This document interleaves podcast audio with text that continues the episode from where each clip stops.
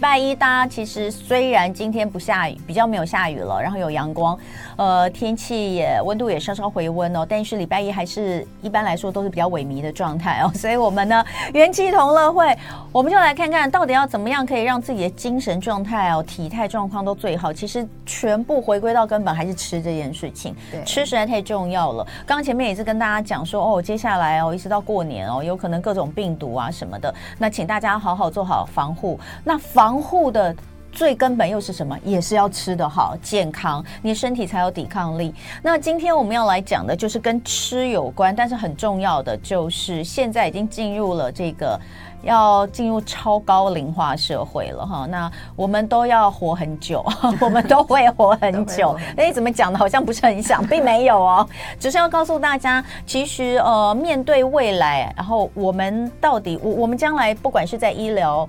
方面的进步，还是呃整个这个寿命都是拉长的，所以怎么样在之后能够好好的呃享受我们的老后，其实跟现在太重要了。就是我们现在有没有把自己的身体这个本储好？所以如何吃出不老的体质，不只是现在不老，而且是之后也能够让我们感觉身体并没有像实际年龄那样哦，还是很年轻。那我们真的是要从现在开始就做起。所以今天呢，我们就要来聊聊怎么吃哦，包括有逆龄的饮食建议，包括有十四天的抗老菜单哦。抗老菜单，那真的还假的？变年轻，真的让你变年轻哦。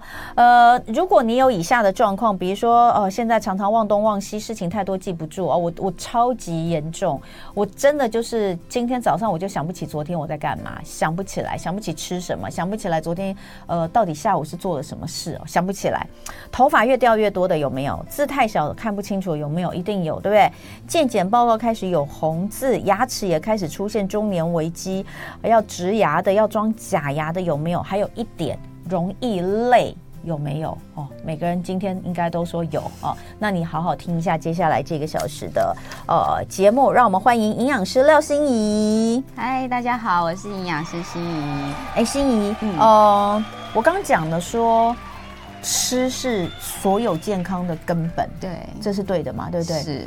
但是所谓的吃出不老体质，我们过去其实聊很多啊，嗯、就说哦，你一定要不要吃，不要不要要要要要远离糖啊，嗯、对不对？然后要呃不要吃太多这个高脂肪的食物啊，嗯、这个大家都知道嘛。嗯、对，所以到底能够吃出不老体质，难道这样就好吗？OK。其实我们我会这次会想要写这样子的主题，其实是呃，因为我觉得预防医学实在是太重要。嗯，那我们收到的很多讯息，就像我们可能会收到一些很片段的，比如说减肥的讯息，或者是说，哎，我感冒的时候我怎么吃，然后或者是在呃疫情期间，我要增加免疫怎么吃。那这个这些资讯来说，我们可能可以在呃网络上面或者是书籍里面都可以找到比较片段的一小段一小段。那我是怎么样？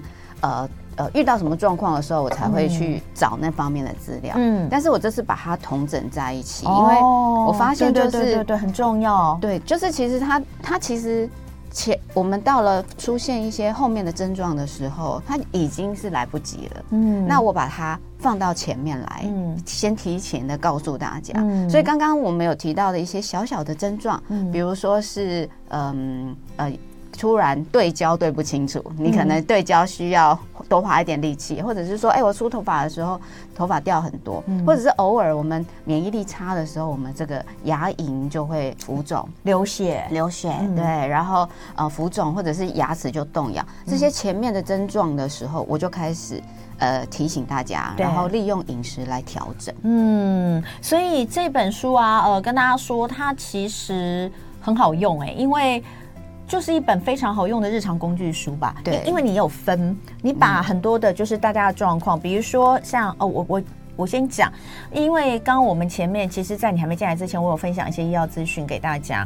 那比如说，好，天冷猝死最近很多，嗯、那你说天冷猝死高危险群，肥胖就是其中之一。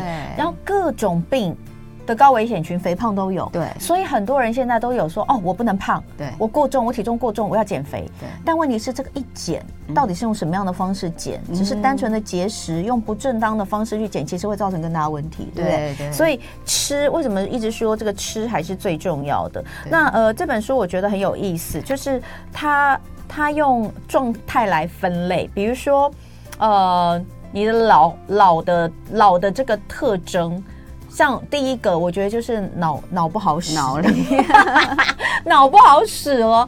哎，他第一个就是症状一哦，就是脑力。对，哎，你到底是失智还是健忘？我的大脑衰退了吗？那当然，这前面有跟你说一下，大概什么样是可能只是健忘，怎么样可能真的是失智。嗯、可重点马上就开始告诉你你的饮食调理的重点，对，这很棒。然后比如说像第二，激励，激励也是现在大家说很重要。然后很多人一直做重训，可是没有在食物上面来做搭配就不行。对，然后还有头发啦、皮肤啦、视力啦、牙齿、骨骼啊、消化系统啊，哦，然后接下来各种病，高血压、糖尿病等等的，嗯、所以大家可以有点像是。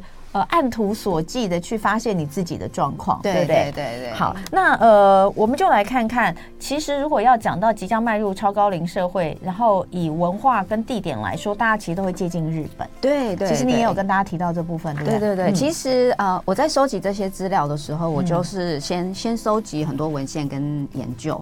那我发现，在日本的这个研究是非常多的，因为他们在。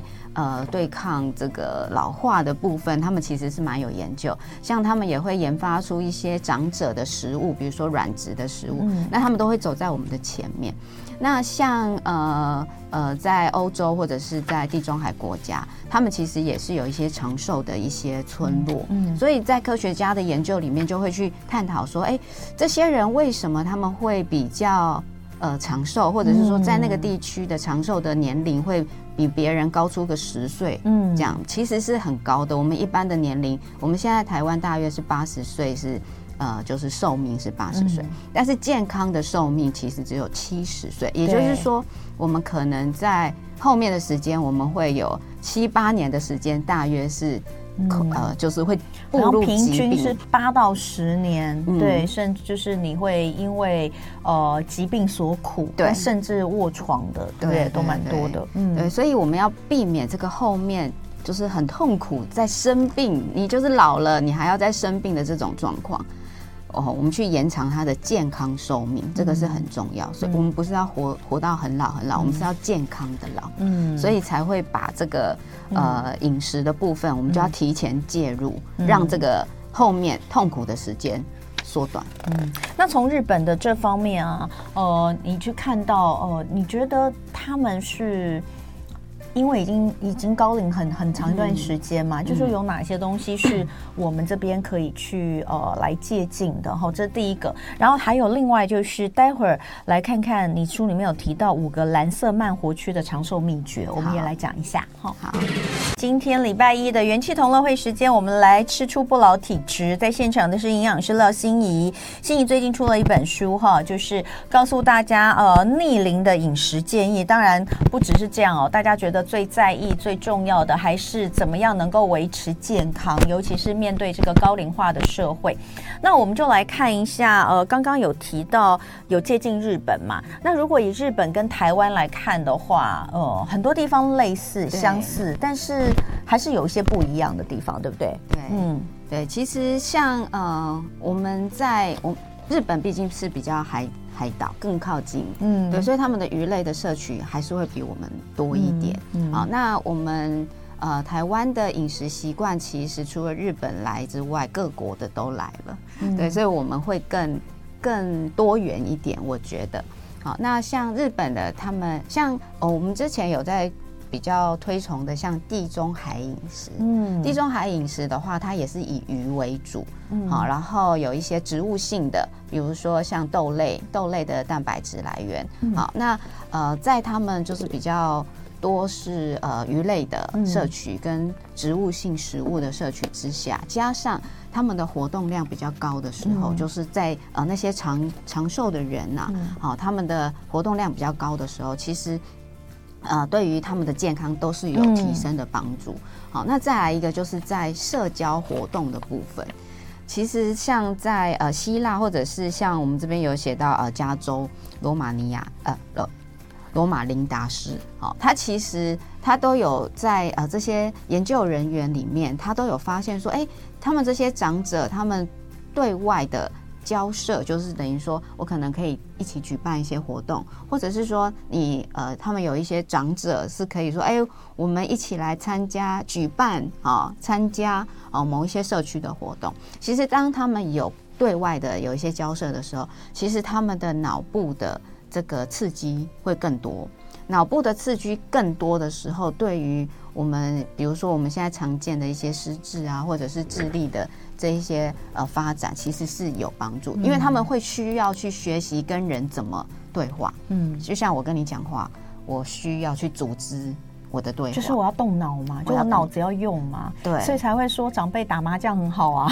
对，打麻将，但是你打久了，它也会变成一个固定的模式。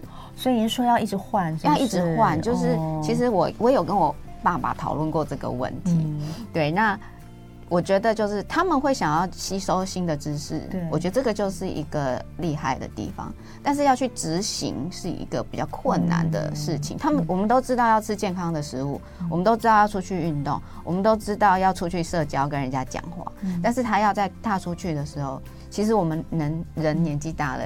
就是交感跟副交感感这个部分也会退化，副交感比较强烈的时候，我们会有个保护机制，就是我要休息，我要停下来，我不要跟人家对话。但是当这个副交感越来越强烈的时候，你就会发现有一些长者，他可能就是会把自己封闭起来，关在屋子里面。那这个时候，他的他每一天的生活的步调就是固定的。就是固定的，就是一样的那那些步骤，他只要这样站起来走过去就可以到厨房，所以他只要不跨出门，他就不会遇到任何的危险，所以他的脑袋就会失去一些步骤啊，就是他必须去经历过这些思考的步骤啊。那像吃食物也是，我只要吃这些东西，第一个营养会不够均衡，第二个他不愿意去尝试其他的东西，那他所获得的营养素也会比较。少就是没有办法获得比较多元的东西，所以在这种比较固定或者是比较死的这种行为之下，我们人其实是会慢慢的退化的，因为你不用再进化了。对，但是我很建议，就是长者应该说，你五十岁之后，你就要开始想去呃去安排你的退休生活。你我将来呃年纪大了，我可以做什么事情？或者是说我要去学习什么事情，所以像我书里面有发现，有找到一些呃长者，他们其实可能会去不断的挑战某一些事物，比如说他会去极限运动，或者是想办法去刺激自己的另外一种才能，比如说弹钢琴或者是跳舞。当他们学习新的东西的时候，脑神经才会动。有道理，所以这真的蛮重要的哦。就呃很多的子女，像我我们家也是啊，因为爸爸妈妈就是都。不太喜欢接触新的事物的，那你想要让他，你想要让他，然后就是每天都，比如说像我妈妈，就是每天都很认真的在那边吃保健食品，但是不想出去，也不想跟人交际，也不想学新的东西，呃，然后呃，然后吃的东西都非常固定，固定。对，他每天呢，他每个礼，他每天只有两种，就是一一周哦，七天只有两种不同的，就是。呃，安排就是午餐的话，大家都吃一样的，就是就是吃一样的。然后晚餐只有两种不同的安排，不是 A A 款就是 B 款，不是 A 款就是 B 款，就 A B A B 这样啊，我都觉得现在想想，我本来是觉得你这样不无聊吗？就是，但现在想想。哎，这样好像真的饮食的健康营养可能也不是很均衡。对，对，就算有肉有菜，可是永远是那个肉跟永远是那个菜，好像也不太好哈。所以呃，我们接下来就来看一下，刚刚有提到你在书里面有跟大家提到了五个蓝色慢活区的长寿秘诀，刚刚已经有讲到一些，嗯、比如说日本冲绳，嗯、然后还有你刚刚提到的像美国的呃这个特别。呃，平均年龄比一般的美国人要高出哎八到十岁哦，对、啊，这个真的多多活十年。嗯，也提到了，那从这里面就来想，我们到底我们的生活有没有做到他们的长寿秘诀？那呃，不管怎么说，我们常会讲，年纪大了就是会有一些不舒服的地方，例如刚刚我们说的，好像脑子不好使，脑力退化。那脑力退化通常会先从失眠开始，年纪大了就会觉得睡不好，对，所以失眠其实是一个蛮大的问题。对，那一旦你睡眠的品质不好，可能刚刚我们说脑力不好，对，头发也掉得多，对对，然后又容易变胖，对不对？好像好多的问题都从失眠开始，所以这个问题要先解。它可以靠吃来做一些呃补充，什么样的营养素让睡眠品质更好嘛？嗯，可以哦。其实。我们大约在四十岁之后，嗯、我们的深眠的时间，所谓就是在你在夜晚的时候，你那个熟睡的那个时间，我们就会比年轻的时候少了一半。嗯，也就是说，你会发现，哎，小孩子倒下去就睡，而且他们起来之后精神会很好。但是我们四十岁之后，你就会发现，我半夜一直醒，然后呃动一下就醒，或者是听到声音我也醒。好，那还有就是早上起来之后，你可能会觉得我。啊，刚刚好像没有睡，甚至是精神越来越不好。其实在，在呃，这个就是正常的一个人体的现象，就是在我们四十岁之后，我们的睡眠、深眠的时间就会比年轻的时候少了一半。嗯、那你到了六十五岁之后，甚至是深呃深眠的时间只剩，有的人可能只剩下三十分钟。就是到到了夜晚，我只能熟睡三十分钟，所以这三十分钟就变得很重要。如果我们没有睡好，其实有些脑中的废物是没有办法清除的。那这一些废物就是一些所谓一些沉积物，它可能就会变成我们失智症或者是阿兹海默症的一些隐忧。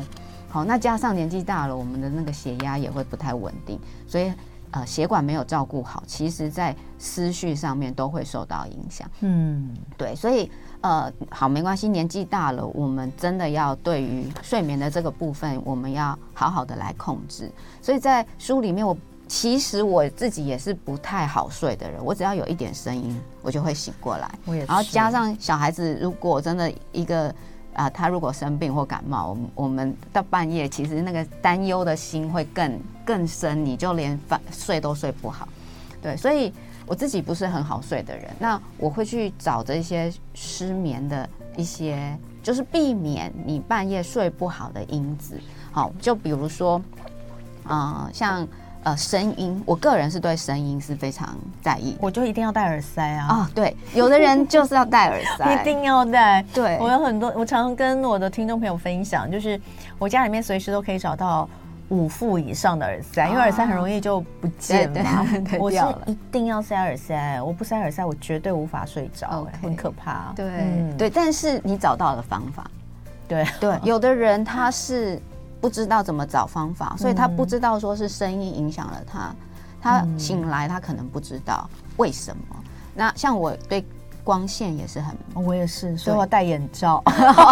对，你的你 们工具很多，就神经衰弱型，很容易醒。我都好好佩服那种，哎，怎么睡，什么地震都摇不醒，我只要有一点点摇晃，我马上人就醒了，就是整个人都是处于各种各种感觉都是处于超级无敌敏感的那种。对对，哎，我们老了会更惨，老了会更严重。对，所以。就是可能环境啊，光线、温度，其实这都是有一点技巧。有的研究说，哎，我们温度稍微调低一点，你盖厚一点的棉被，你的身体会感受到一点重量的时候，你会睡得更好。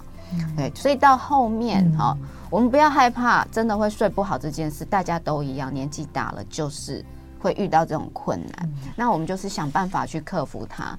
好，比如说声音、光线。还有有的人在睡前他会想要喝一杯牛奶，但是又怕胖，就是会 就是担心说，哎、嗯欸，我是不是睡前吃了宵夜之后，我可能就、嗯、就胖了？哦、但是他如果喝了牛奶，它可以让你感到安心。其实就有对，嗯、我觉得这比。这这比睡眠、嗯、睡眠好还是很重要的。哎、欸，我跟大家说，有的时候别人用 OK 的，不见得你用是 OK 哦。对对对。比如说，像是睡前喝一杯温热牛奶，嗯、很多人都觉得有助睡眠、嗯、放松，而且牛奶里面什么色氨酸，但但是好像也，我之前有看过，就是说这个色氨酸睡前一杯牛奶，这个色氨酸其实是很低的了，对，那个量很少很少。但我真的不行啊！我只要睡前喝一杯牛奶，我就完蛋了，因为我一定胃食道逆流。哦，我很容易。我现在以前小以前年轻时候不会哦，但是这一两年呢，我只要有奶类制品，我就非常容易胀气。嗯、所以我以前只能喝拿铁，现在只能喝黑咖啡，哦、完全不能有任何的奶。哎，这个身体真的会变，对，都会变。为什么以前不会，现在会？我也不懂。对对对，我现在只要睡前，我有一天晚上就是弄到忙到很晚。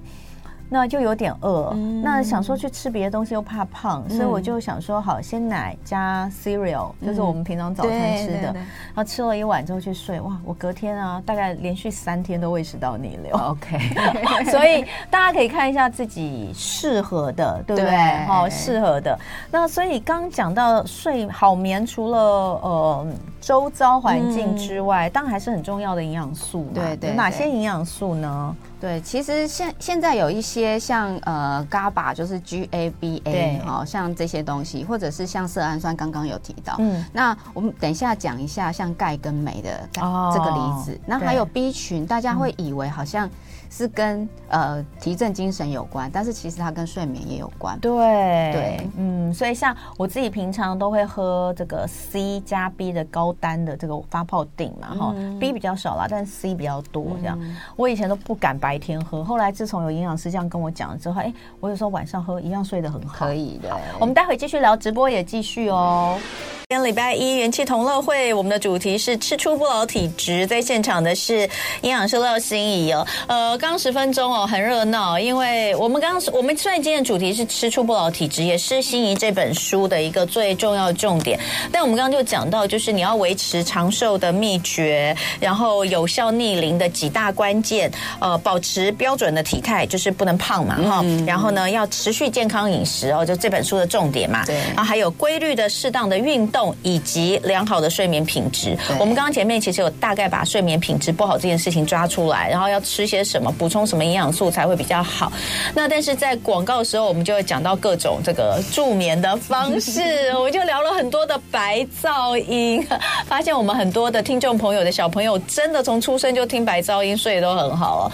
呃，如果你对这个有兴趣的话，欢迎等一下结束节目之后可以去看我们 YouTube 的回看哈，回看里面。呃，刚刚那十分钟就是呃广播没有，但是直播。限定 的内容，大家可以听一下。好，我们回过来来讲，什么样的营养素可以帮助睡眠？嗯，好，你刚刚有讲说想要特别跟大家分享的。对，其实现在有很多助眠的保健品，其实它都会添加我们呃可能色氨酸啊，或者是 GABA 啊，哈。那褪黑激素是我们国内不能够使用的，但但是在国外你才可以买得到。那褪黑激素其实我觉得它就是一种比较。比较刺激的一种方法，因为它就是一种呃，就是外来的一种东西，那它就不太属于是营养素。那我们今天讨论这个营养素的部分，我想要跟大家讲的是，呃，像呃，我举我妈的这个例子好了，她其实是呃，在更年期之后，她的这个我们在更年期之后，这个钙质就会。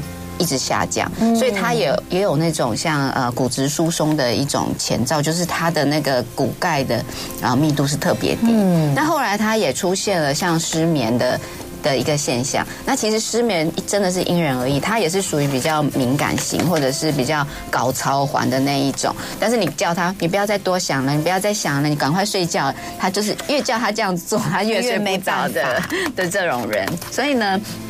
我们也是找了一些方法啊，就比如说像呃有一些比较温和的运动啊，或者是生活作息。好，那在营养素的部分，我是发现说，诶，它的钙质就是比较低，然后骨钙流失的状况比较严重。那其实像钙的钙跟镁的这个部分，它除了跟骨骼的呃合成有关之外，它其实跟睡眠也是有关系。所以后来呢，我反而是帮他呃在呃饮食里面，因为他从来都他以前都不喝牛奶，他。其实是怕那个味道的，所以后来是帮他再添加了牛奶，还有豆浆，就是让他多补充这些东西。那像小鱼干这些东西，他们就平常就会愿意吃的哦，就是他们也是要再补充，就是补充钙质跟镁质之后，还有晒太阳这件事。晒太阳其实是。就是一个免费的维生素 D 嘛，好，那在疫情期间，维生素 D 是蛮夯的哦。但是我觉得，如果我们能够直接走出去接触，一天只要接触十五分钟到三十分钟的太阳光，这种自然的太阳光，其实对你对于你夜晚睡眠真的是有帮助。所以呢，我就请我妈除了补充钙质之外，每天一定要出去走出去，因为她有院子，她就要走出去，她去种花都可以，只要晒到十五分钟到。二十分钟的这个太阳光，其实他晚上的这个睡眠品质就会提升。那后来帮他补充了钙钙片，因为他真的是骨质密度太低了，所以他是帮他这个补这个钙。哦，他他这个骨头骨钙流失的状况还蛮严重，因为他是那个他去植牙的时候，我们不是会在骨头上面挖一个洞要去植这个牙，对，结果他的伤就是钙。就是骨钙的部分，它一直没有办法愈合。它有已经有加骨粉下去，对，它还要再加骨粉，所以它的这个状况就是它的钙质是真的是不够的，所以我才会再另外补充钙片。嗯，哦，那像其他的呃维生素 D 或者是镁的部分，其实我们从饮食里面、蔬菜呃这个阳光啊呃水果里面其实都可以获得。好，所以就是在这样子的补充。就是营养的补充之下呢，其实他后来的这个睡眠品质，其实我都不太敢问的很那个，有时候会给人家压力，我就会遇到他，我就问啊，昨晚怎么样？嗯，就是讲的很隐晦，不要把睡眠两个字讲出来。啊，昨晚怎么样？这样，然后他就会，他就会讲，他就老人家会觉得说我讲出来就不灵了哦，他就会比个 OK 这样，然后就会说，就会讲嗯，OK OK。嗯，哎呀，我觉得老人家好像你们家老人家跟我们家老人家也很像，然后你跟我也很像，我所以我相信这些东西都是遗传。我妈妈也是哦，哎，你觉得不能问她说，哎，你最近好吗？都不好，呃，都不能讲，对不对？是都不好，他就会开始一直讲他哪里不好，哪里不好。明明就没有那么不好，可你只要问他好不好，他一定要跟你说不好。不能不能讲点好的吗？好，那接下来我们就来讲另外一个很麻烦的事情，就是脑力。你也把这个退化，比如说就是所谓的老这件事情，嗯、第一个让大家觉得很困扰，大概就脑力哦。对，所以呃，开始有一些。出现了一些就是忘东忘西啊，是失智还是健忘啊？这些我们以前其实都有医生有特别讲过，我们今天就不赘述。但是到底能够呃做什么样的补充？像是你一定也有很多这样的个案，对不对？可不可以跟我们分享一下你的案例？对，其实，在书里面我是。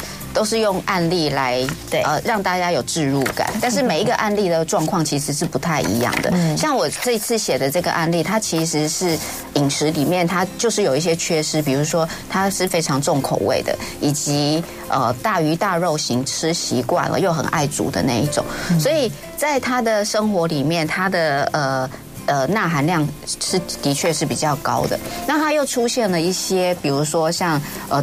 突然的记忆力的丧失，或者是他突然的忘记自己呃前一秒在干什么，就是有一些特殊的状况。好，那我们去辨别这个失智，失智其实它跟呃记忆力的退化是不不太一样的。失智它其实是一种伤害。好，那它比较不可逆。但是如果说我们只是呃健忘的话，其实你靠一些生活的辅助，它还是可以回来的。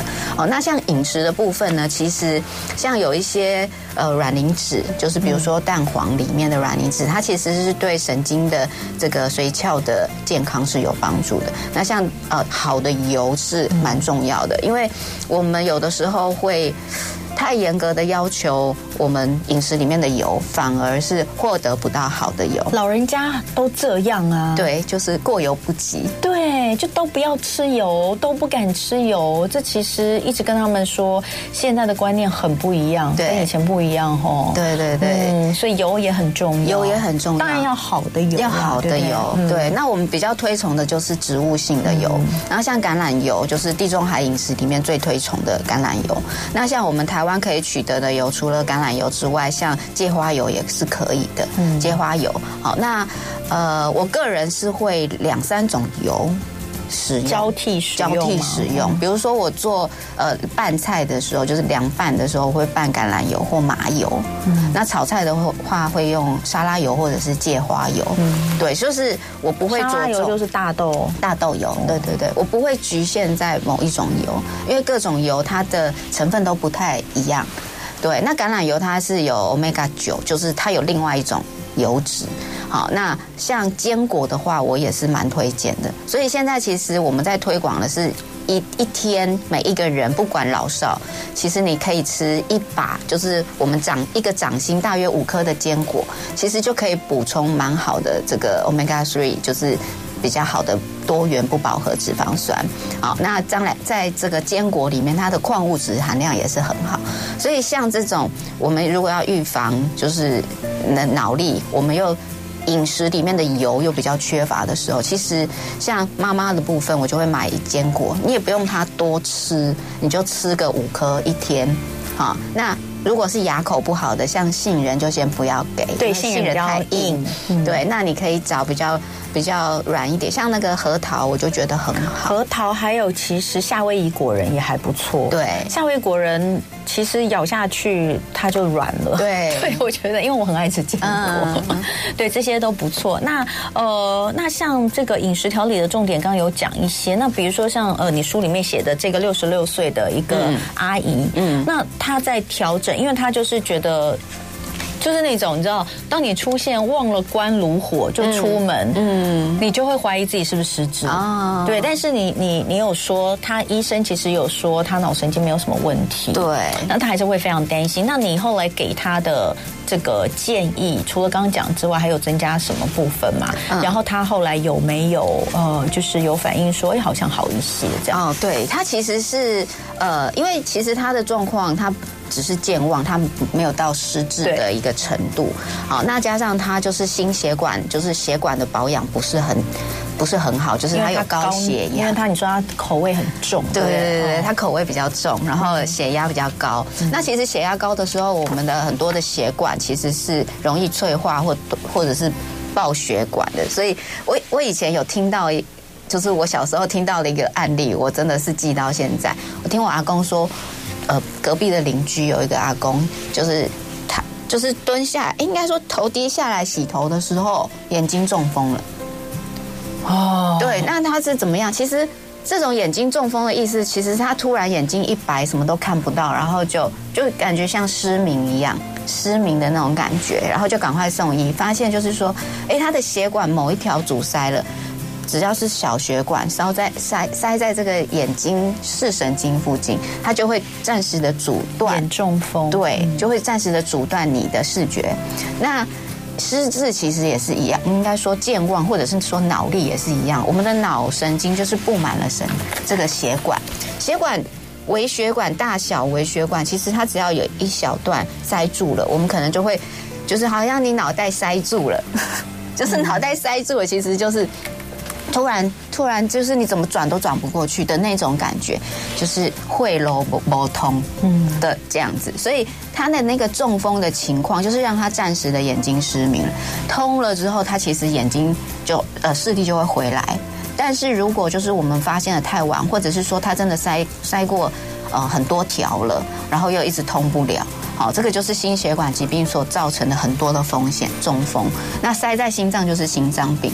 所以像这个阿姨，她其实，呃，她暂时是她如果是一直在高盐饮食、高油盐的饮食之下，其实对她的血管的发展都不好，当然对神经也会有影响。所以我们要尽量的，就是保持这个心情的这个平顺之外，因为血管也不能够有太大起伏的一个波动，所以。平常的这个心情起伏要呃稳定之外呢，我们在饮食的部分，你尽量也是以比较少盐呐、啊，然后这个油脂是适量的好的油为主。所以我给他的饮食建议，他有照着做，然后有补充一些好的油。那饮食里面的油，他把它下降之后，其实他的心血管的问题减少了，对他的思路也是有帮助的。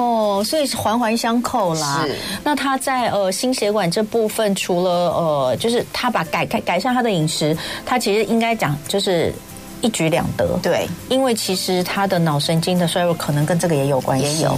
哇，所以这个真的是呃，牵一发而动全身哦，这个可以给大家参考一下。那等一下回来哦，我们就再来看看呃这本书里面还有其他的重点。今天礼拜一的元气同乐会呢，非常开心，我们请到的是营养师廖心怡来跟大家聊聊吃出不老体质哦，这个很重要，因为迈入超高龄社会，实在是呃每个人都需要知道到底怎么吃才能够让自己更健康，更能够抗老跟逆龄。这些都是非常重要的。那刚刚呃，最后我们剩一点点时间，呃，心怡说她想跟大家聊一下后疫情时代，其实更需要了解预防医学，对不对？对，嗯，其实，在疫情期间，我们都会发现有一些重症，或者是说他有一些慢性病的人，他的那个重症的情况会越更明显。或者是说他呃，就是身体愈后也会变得很不好，就是有的人到现在可能都还有这个新冠后遗症，可能他会觉得脑力啊，或者是身体的这个疲倦度都变得变得比较跟跟以前不一样。好，所以其实，在我们因为经过一个疫情之后，大家就会开始逐渐重视这个保健或者是饮食的部分。那饮食呢，其实呃现在。呃，生活真的是太忙碌了，有的人就会开始在问我，像呃前几天就有人跟我说，诶，他看了我的书，因为他在钓法，他看了我的书之后，他发现我写的这些营养素，其实在某一些保健品里面，他就可以吃得到。那他可以直接吃保健品吗？那我写这个书当然是帮大家集合了很多研究资讯，说，哎，我们补充这个钙可以怎么样？补充这个镁可以怎么样？你你要怎么运用？当然是很好的。那饮食里面没有办法吃到，没关系，真的是保健品，我觉得是要加入是可以，但是你不要成依赖。我们还是要在吃的时候，你还是要有意识的知道说，哎，我现在比如说。我要吃饭的时候，我选择杂粮饭。它的营养价值绝对会比白米饭来得高，就是在你吃东西的时候，你就要有这种健康意识。我在选择肉类的时候，诶，营养师说过，这个胆固醇太高的或者是油脂太高的红肉，我少一点，因为地中海那边的或者是呃日本养生的冲绳的那边，他们是以鱼为主，那我今天的主菜我就选鱼。所以这本书的概念其实是希望你从。生活里面有点像原子习惯这样，一点一点的去扩充你的营养知识，那真的是补不及的哦，来不及补的，或者是真的因为饮食不够，发外食太太那个了，太不方便吃了，你去买保健品，我觉得这个也没有说不行哦。那保健品不要依赖，但是就是说可以把呃这个。适当的加入饮食里面，适当的加入生活里面，当然都是 OK 的。嗯，所以在那个书里面，这本书哦，大家在使用的时候，你大概可以分几个分几个部分来看。第一个部分当然就是呃，跟大家来分享。呃，长寿的秘诀了，对，对不对？然后再来就是呃，分门别类、对症下药的告诉你这些状况，比如说像我们刚刚有讲嘛，哈，从脑力啊到头发啦，到皮肤啦，到这个三高啊等等，你要怎么去调理你的饮食？然后都是从案例开始、故事开始。嗯、那后面就有我们前面讲到这个十四天的饮食的建议，有一个食谱哦，嗯、菜单给大家。那大家当然就可以自我去替换，因为有些人。可能真的都外食，嗯、你可以去看一下怎么做十四天的一个呃抗老的逆龄的菜单，大家可以去参考。那最后其实就有讲到刚刚我们所说的这些保健品怎么挑选，嗯、然后或者是呃怎么来补充。那疫后的预防医学你要怎么样去掌握？那这是这一本吃出不老体质哦，廖心怡呃营养师他的最新的著作。那在他的粉砖上面其实也有一些签名书啊，哦嗯、对大家如果有兴趣的话，你。的粉砖就是廖心怡吗？心怡的营养聊天室。好，心怡的营养聊天室，心是欣欣向荣的心，怡是仪态的怡。心怡的营养聊天室，大家也可以去追踪。呃，这个廖心老师，那今天很谢谢你谢谢来到现场，有机会我们再找别的议题来聊一聊，怎么样让大家更健康？好，好没问题。谢谢，谢谢。就爱点你 UFO。